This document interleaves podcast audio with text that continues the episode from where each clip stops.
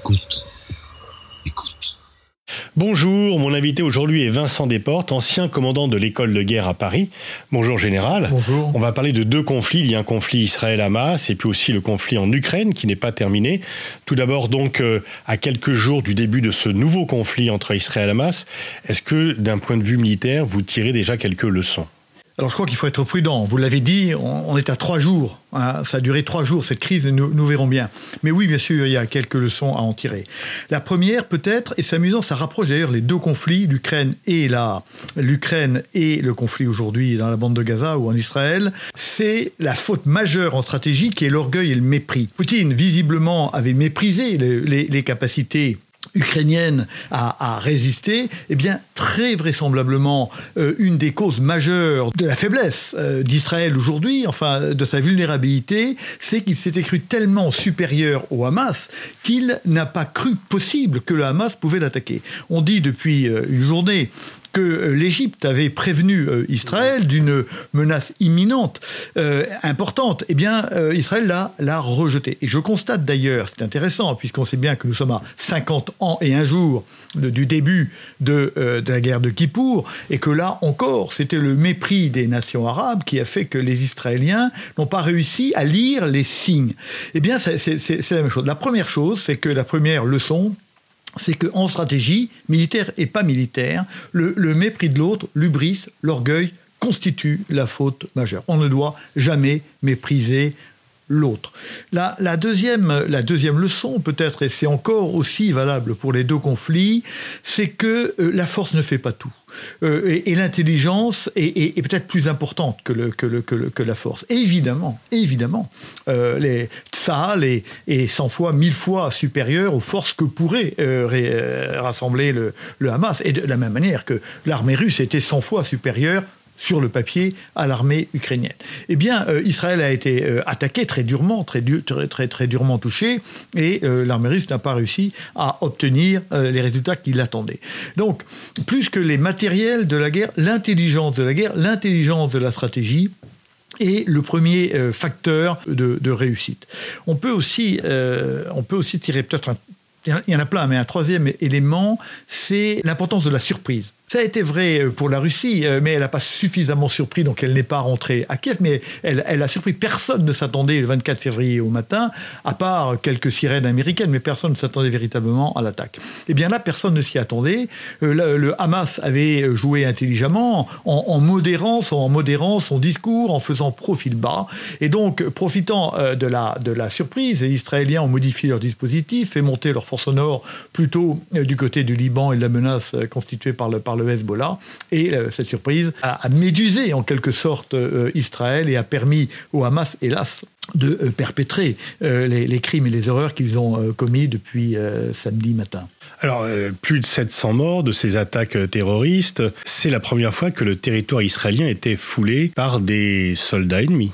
Absolument, absolument. Et c'est bien, euh, bien là où euh, ben, il y a quelque part une faute du, gouvernement. On ne peut pas dire le contraire, si vous voulez. Que Tsahal était surpris à ce point et était incapable de réagir. On se souvient qu'il y, a une faille. il, y a, ce que vous dites, le, en fait, le mépris de l'autre et aussi le mépris du renseignement égyptien. Peut-être qu'ils ont considéré que les Égyptiens n'étaient pas assez capables. Comment euh, cette opération a mis en œuvre plus de 1000 miliciens du Hamas? Il n'y a eu aucune fuite aucun moyen de détection. Normalement, Israël a quand même des informateurs à Gaza.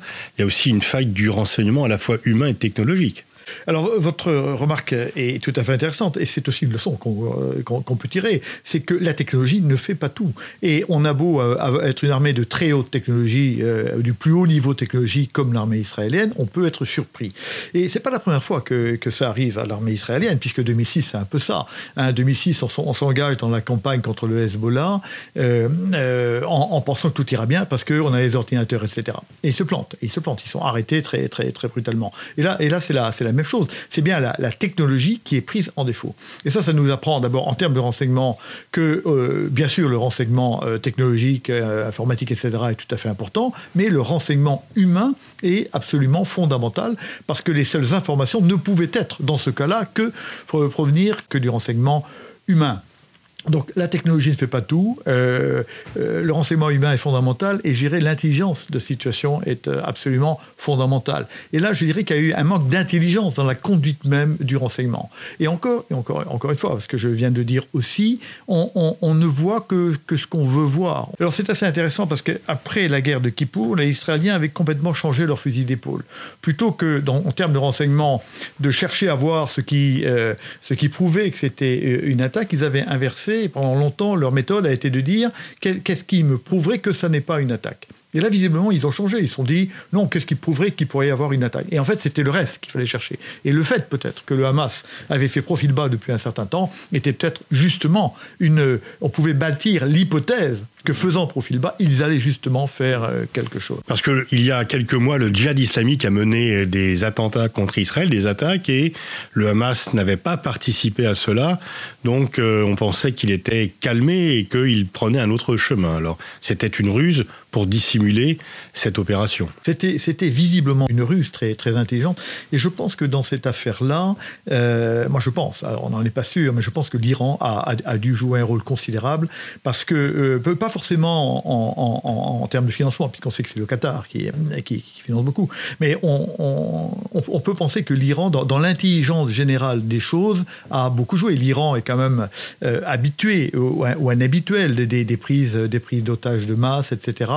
Et je pense que tout ça a été monté de manière très intelligente, très, de manière patiente également. Et ça nous rappelle que la patience est un outil tout à fait important de la stratégie. Frapper au bon moment, préparer ce moment. Et ça, c'est une leçon stratégique générale. C'est qu'un acte tactique ne vaut que si on a créé les conditions euh, de son efficacité. C'est exactement ce qui s'est passé, je dirais, dans l'intelligence stratégique qu'a montré le Hamas pour préparer et camoufler euh, l'attaque de samedi dernier. Et avec euh, des moyens relativement réduits. Alors c'est vrai que quand il y a un millier de gens qui, euh, forcément désarmés, forcément non protégés, denses, il est très facile euh, de venir les abattre, comme c'est le cas, mais aussi dans les villages, avec des, des, des moyens. Donc le, la disproportion entre l'armée israélienne et les Hamas, c'était quoi? Des drones, des ULM, des pick-up, des mitraillettes. Et, et ça fait quand même un mal terrible, avec des moyens limité. parfaitement, parfaitement rudimentaire. Parfaitement rudimentaire. Euh, là, ça nous renvoie à un autre conflit, par exemple, évidemment, c'est celui de l'Afghanistan, hein, dans lequel une poignée de combattants équipés de la technologie la plus rustique a, viré de, l'Afghanistan la coalition la plus importante qui ait jamais existé, du plus haut niveau de technologie. Donc, on a besoin de la technologie, mais euh, rappelons-nous toujours hein, que, les, que les meilleures armées du monde de plus haute technologie peuvent être, peuvent être battues par, euh, par, avec des outils très, très rustiques. C'était vrai au Vietnam, ça a été vrai en Afghanistan Et là, visiblement, ça l'a été. Alors là, la question qui se pose, c'est celle des otages détenus par le Hamas à Gaza. Comment peut faire Israël pour les récupérer? Il y a euh, un siège total, plus rien ne peut passer à Gaza. Est-ce qu'Israël va lancer une opération terrestre pour récupérer les otages et, quel pourrait en être le coût? Alors, vous, vous posez la question fondamentale. Euh, on est dans une crise euh, qui n'a pas de sortie facile. Pourquoi? Parce que dans, tous les cas, la solution qui sera adoptée par, le gouvernement euh, israélien sera une, mauvaise solution. Il n'y a pas de bonne solution. On peut en envisager des moins mauvaises que d'autres, mais il n'y en a pas. En particulier, vous l'avez dit, en fonction des otages. Et là, on en retient aussi un, enseignement qui est vrai en stratégie et qui est particulièrement vrai en stratégie militaire, mais en stratégie, c'est que la première chose à faire, c'est de priver l'autre de sa liberté d'action. Et qu'est-ce que c'est que des otages? C'est un outil qui va euh, freiner et euh, complètement contenir euh, la réaction israélienne. Il n'y aurait pas d'otages, eh bien on, aurait déjà eu un déluge de feu absolument considérable sur la bande de Gaza. Alors on a tiré cette nuit, on a tiré beaucoup, mais je pense qu'on a tiré aussi de manière raisonnable puisqu'on ne peut pas prendre le risque, il sera bien pris un jour ou l'autre, mais on ne peut pas prendre le risque d'avoir trop d'otages, trop d'otages détruits. Donc, euh, que, peut faire, que peut faire euh, Alors, Israël a fait ce qu'il fait d'habitude, c'est-à-dire qu'il a mobilisé. On parle de, 300 000 hommes. On disait ce matin que c'était la plus grande mobilisation qu'ait jamais fait Israël euh, depuis 1948. Donc, il a mobilisé, il a envoyé ses avions frapper, son artillerie frappe, il essaie de décapiter, de décapiter le Hamas. Bon, mais ça ne va pas marcher. Ça, ne va rien produire. Il, utilise un autre outil aujourd'hui, vous en avez parlé, c'est le blocus. Aujourd'hui, euh, la bande de Gaza est, sous siège. Mais c'est un outil qui ne peut pas durer très longtemps. Imaginons déjà la... Les gens ne pas mourir de faim et de soif. Voilà, mais dans, quelques jours, l'opinion internationale se révolte contre Israël. Attendez, qu'est-ce que vous êtes en train de faire à ces 2 millions de personnes? Vous vous rappelez ce qu'on vous a fait à vous? Regardez ce que vous faites aux autres. Et donc, ça ne peut pas jouer très longtemps. Et là, euh, le gouvernement israélien, le Premier ministre Netanyahou, est évidemment en grande difficulté. Donc, euh, il va s'il n'arrive pas à avoir des résultats dans les quelques jours à venir, il va être obligé d'aller au-delà et donc d'envisager une intervention militaire terrestre. Je note également qu'il y est pratiquement tenu. Sa position politique était faible. Elle a été rendue d'autant plus faible qu'il a laissé, enfin, euh, sous, son gouvernement, eh bien, cela s'est passé. Et euh, donc il doit réagir si, le, si, sa survie politique est liée à, ce qui va se passer. À mon avis, il est déjà condamné, comme Goldamer avait été condamné euh, par son peuple après. Les... Oui, pas immédiatement, mais une fois que les combats seront terminés. Il, va falloir qu'il va, il va falloir qu'il agisse. Notons également qu'il est en train de, de chercher à réaliser un gouvernement de coalition nationale. Et ça me paraît normal. Notons que ceux qui veulent bien accepter de rentrer dans son gouvernement exigent d'abord que le but de ce gouvernement est la destruction totale du Hamas. Donc on voit bien que la politique intérieure va l'obliger à faire quelque chose. Et donc probablement à, tenter euh, le tout pour le tout. Bon, admettons et ce n'est pas impossible, qu'il se décide à lancer euh, une une opération terrestre. Opération terrestre qui est attendue par le Hamas le Hamas sait bien que la guerre, ça se joue à deux, et que le deuxième réagit, et que donc il y aura une réaction. Donc l'armée euh, va être attendue. Euh, on sait que la guerre en zone urbaine est quelque chose de très compliqué. La guerre en Ukraine, encore une fois, nous l'a, nous l'a, nous l'a rappelé de manière parfaite. Mais là, c'est beaucoup plus dur que, l'usine Azovtal, etc. C'est une zone très densément, très densément peuplée, 4000 euh, habitants au kilomètre, au kilomètre carré. Donc ce sera extrêmement, ce sera extrêmement difficile. L'armée sera attendue. Maintenant, qu'est-ce qui va se passer? L'armée euh, israélienne rentre et elle rentre dans ce piège, parce que c'est un piège. Très probablement, elle va s'embourber. Très probablement, elle va s'embourber. On va voir très vite de l'armement occidental et en grande partie américain aller frapper le pauvre peuple palestinien qui va se retrouver victime. Et encore une fois, l'opinion internationale va se lever non seulement contre Israël, mais contre l'Occident. Et là, je crois que c'est intéressant de voir que le coup de hache que l'armée, que la guerre en Ukraine a, a, fait porter entre le Sud global, si vous permettez l'expression, et l'Occident est en train de s'approfondir. Ça, c'est si ça marche pas. Et si ça marche Mais que va faire Israël de la bande de la bande de Gaza. On se rappelle que euh, Israël a euh, occupé Gaza pendant 38 euh, ans avec les plus grandes difficultés, avec des, victimes militaires tout à fait importantes, et que finalement Israël a, jeté l'éponge en 2005, a, a décidé de partir. Donc si euh, comme disait euh, Powell, qui était l'ancien euh, l'ancien ministre, l'ancien chef d'état-major des armées et ministre de la, des affaires étrangères de, de, Bush, il disait, et c'était ce qu'il disait, c'était le syndrome, le syndrome de Pottery Barts, qui est un magasin qui vend de la, de la porcelaine aux États-Unis. Il dit quand vous rentrez dans le magasin, ce que vous cassez, c'est à vous. Bon, et là c'est pareil. C'est pour cela que les Américains avaient refusé d'aller à Bagdad en 91, d'ailleurs, pendant la guerre du Golfe. Exactement, la sagesse avait, avait, imposé cette retenue hmm. Stratégique. Et donc là, eh ben, ils auront Gaza, ils seront responsables de Gaza, de cette population euh, qui, va, qui aura beaucoup souffert, qu'il faudra nourrir, etc. Et dont ils ne feront rien. Pardonnez-moi de vous poser la question à un militaire. Du coup, est-ce que c'est pas s'il n'y a pas à ce conflit de solution militaire en réalité? Alors, je, écoutez, euh, vous savez comme moi, Pascal Boniface, qu'il n'y a jamais de solution militaire à un conflit. à, quoi sert un engagement militaire? Un engagement militaire ne sert jamais à gagner la guerre. C'est toujours la diplomatie et la politique qui gagnent la guerre. À quoi sert un engagement militaire? Un engagement militaire sert à changer les conditions politiques. C'est tout. Et à changer les rapports de force, de manière à permettre aux politiques et aux diplomates de reprendre le dialogue sur euh, une autre base. C'est exactement ce que fait le Hamas. C'est exactement ce que fait le Hamas. Et c'est exactement ce que veut faire Israël, euh, Israël en, en rentrant cette affaire-là. Maintenant, la question se pose. Quelles sont les conditions qui vont être laissées par une intervention militaire massive? Alors quelles sont les conditions sur le terrain? Est-ce que ça va permettre euh, le, dialogue ou la négociation? Parce qu'on sait bien qu'une guerre elle termine soit la, par l'écrasement, la disparition de l'autre, et ça n'est pas possible, soit à un moment donné par la négociation. Qu'est-ce que, qu'est-ce que ces conditions vont créer pour l'Occident vis-à-vis du reste du monde et donc, et donc ce Sud global? Et donc, euh, on, voit bien là la difficulté euh, pour Netanyahu. Il est obligé de faire. Il sera toujours de plus en plus poussé à faire. Il va faire quelque chose en sachant parfaitement que ce quelque chose, probablement, ne, ne produira pas les conditions qui lui permettraient de sortir de la crise. Donc euh, la crise va durer, il y aura de plus en plus de morts et les pays occidentaux ne vont pas faire pression sur Israël. Donc peut-être que les infrastructures du Hamas seront détruites et puis qu'elles seront reconstruites euh, par le Hamas ou par une autre organisation par la suite ah, vous, avez, parfaitement raison. On a quand même appris de toutes les guerres post-guerre froide, et d'autres d'ailleurs avant, que de toute façon, on n'arrive pas à éradiquer un, mouvement de, résistante ou, terroriste, comme on, veut l'appeler. Ça dépend, ça dépend des circonstances. Mais je, dirais, euh, il y a probablement plus que ça. Et on a, entendu euh, ce matin que le Hezbollah avait euh, lancé un certain nombre de bombardements de roquettes sur le, sud d'Israël. Et donc, moi, je pense que le Hamas a agi de manière intelligente au niveau tactique. Moi, je pense que s'il a une tactique euh, intelligente, il a derrière une stratégie qu'il n'est pas, euh, qui doit être également. Donc, il attend le deuxième coup. Il sait bien que Sahel va réagir. Donc il a déjà piégé, préparé les EID partout et les tirs de, tirs de roquettes euh, pour manière à piéger Sahel à l'intérieur de Gaza. Et euh, ce que je pense également, c'est qu'il peut en profiter, euh, profiter de cette affaire-là pour éradiquer l'autorité palestinienne, Mahmoud Abbas, etc.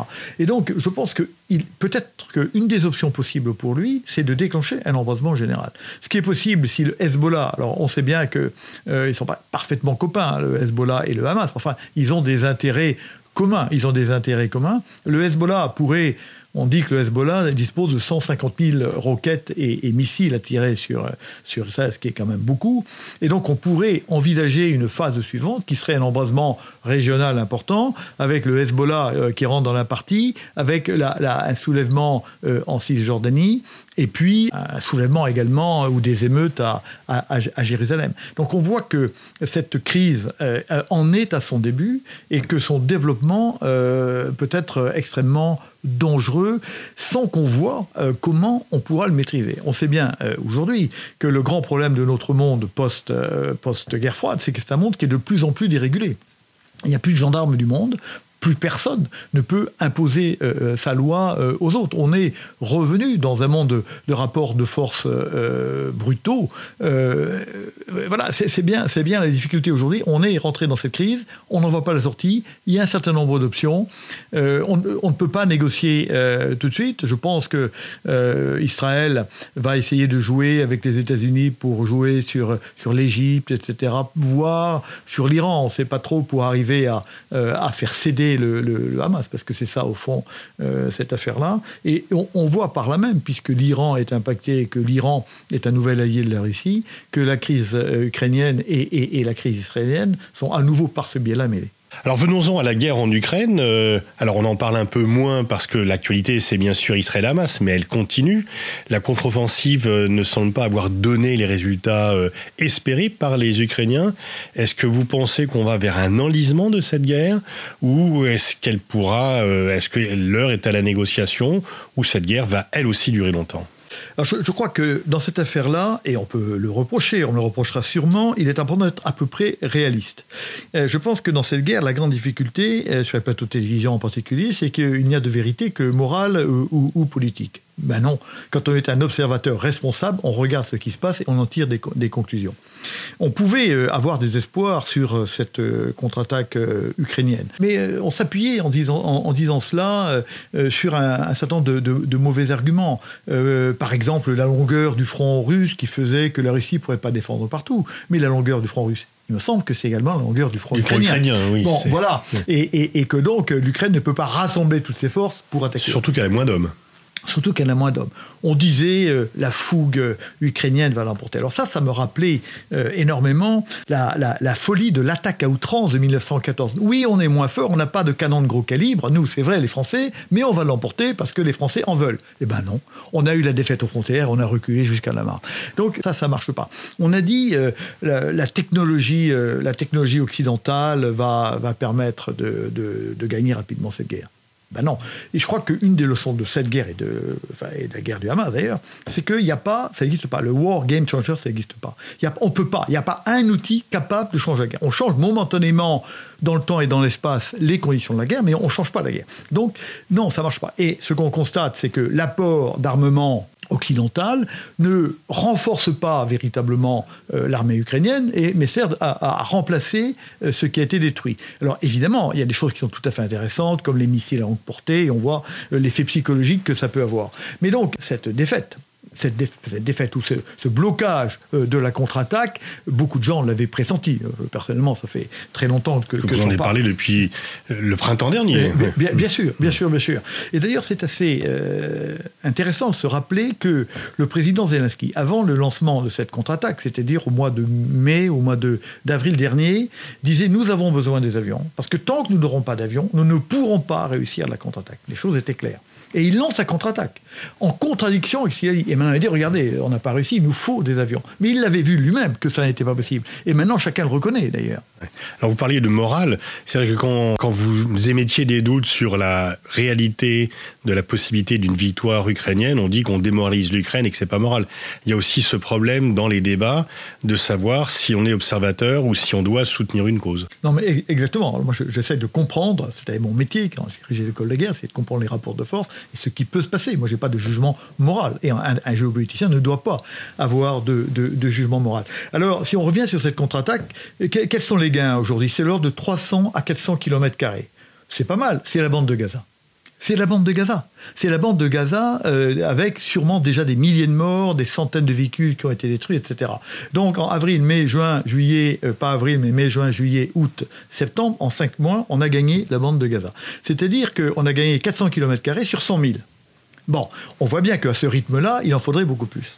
Ça veut dire quoi? Ça veut dire que cette contre-attaque, elle ne va pas, elle ne peut pas vaincre d'un grignotage. C'est pas possible. Il faut 60 ans ou 50 ans pour arriver à gagner. Donc il faut qu'il y ait un effondrement. Effondrement du côté russe. Moi, je pense que si cet effondrement avait dû avoir lieu, il aurait déjà eu lieu. Alors on dit oui, mais on va attendre, on va attendre, et puis le printemps prochain, on aura les avions et on réattaquera. Bien sûr, ce sera beaucoup mieux. Mais les Russes ne vont pas pendant un an rester l'arme au pied en attendant que ça se passe. Ils auront à nouveau renforcé leur défense, reproduit de l'armement, etc. Donc moi je, pense qu'on est dans, quelque chose qui, qui, va durer. Ça nous rappelle quand même 14-18, les grandes offensives. Les grandes offensives dans lesquelles on y croit, on lance, que fait l'ennemi, qu'il soit allemand ou français?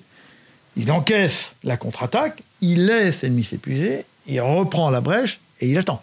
Ça s'est passé comme ça. Et donc, quelque part, parce que les vérités de la guerre sont, immuables, on voit que les taux de perte sont à peu près les mêmes, etc. C'est comme ça. Donc, moi, je, je pense, je pense que cette guerre ne peut que s'enliser. Alors, après, il y a deux solutions il y a deux solutions.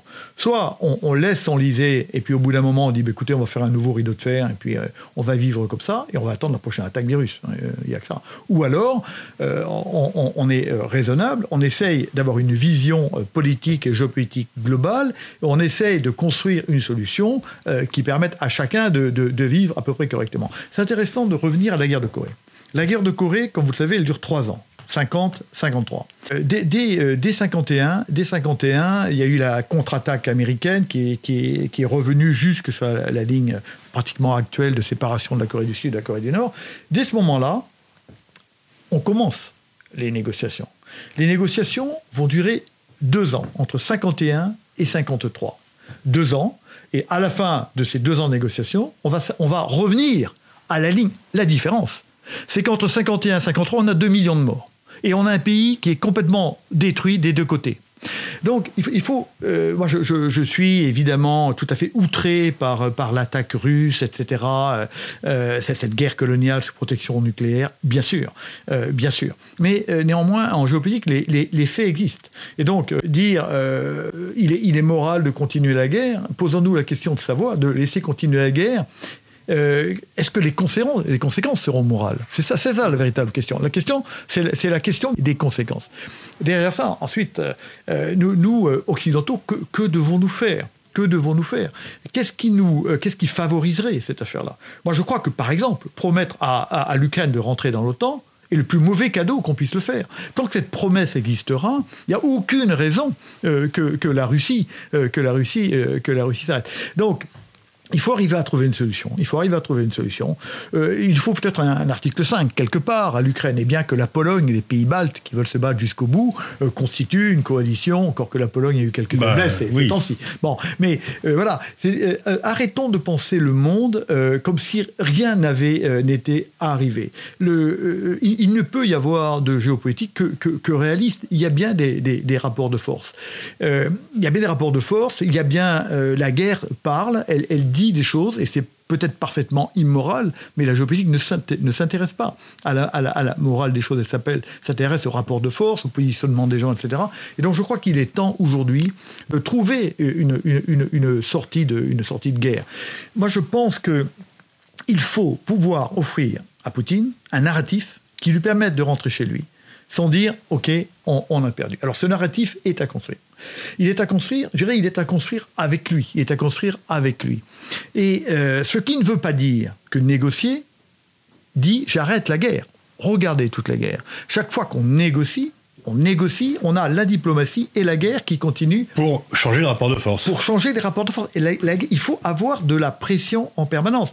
Euh, quand les négociations commencent en 51 en Corée du Nord, et euh, au contraire, la guerre, la, guerre, la guerre continue pour mettre de plus en plus de pression. Et on met deux ans à déboucher. On met deux ans à déboucher. Au passage, il faut se rappeler que dans cette affaire-là, euh, finalement, les États-Unis qui, qui, qui, font ce qu'il faut faire, va aller contre la volonté du président qui s'appelait Rennes, qui, dont les intérêts étaient évidemment totalement différents des intérêts américains. Donc là, je, crois, euh, je crois qu'il faut, je crois qu'il faut être. Regardez le, conflit vietnamien. Les, négociations ont duré 4 ans à Paris. Euh, J'oublie le nom de l'hôtel, l'hôtel Majestic, je crois, pendant pendant quatre ans. Et, et, pendant pendant euh, pendant ces négociations-là, eh ben, il y a eu le, Rolling Thunder, etc. Et donc je crois que les, les négociations durent toujours longtemps. Mais plus tard on les commence, plus tard, elle se termine. Donc je crois qu'aujourd'hui, il faut absolument avoir les deux fers au feu, mais commencer à travailler pour trouver une sortie de conflit en évitant comme pendant la guerre de Corée, qu'on se retrouve dans, dans 3 ou 4 ans à l'endroit où on était aujourd'hui, mais avec 2 ou 3 millions de morts en plus. Merci, Général Desportes, c'est parfaitement lumineux. Merci pour tout cela. Merci à vous de m'avoir invité.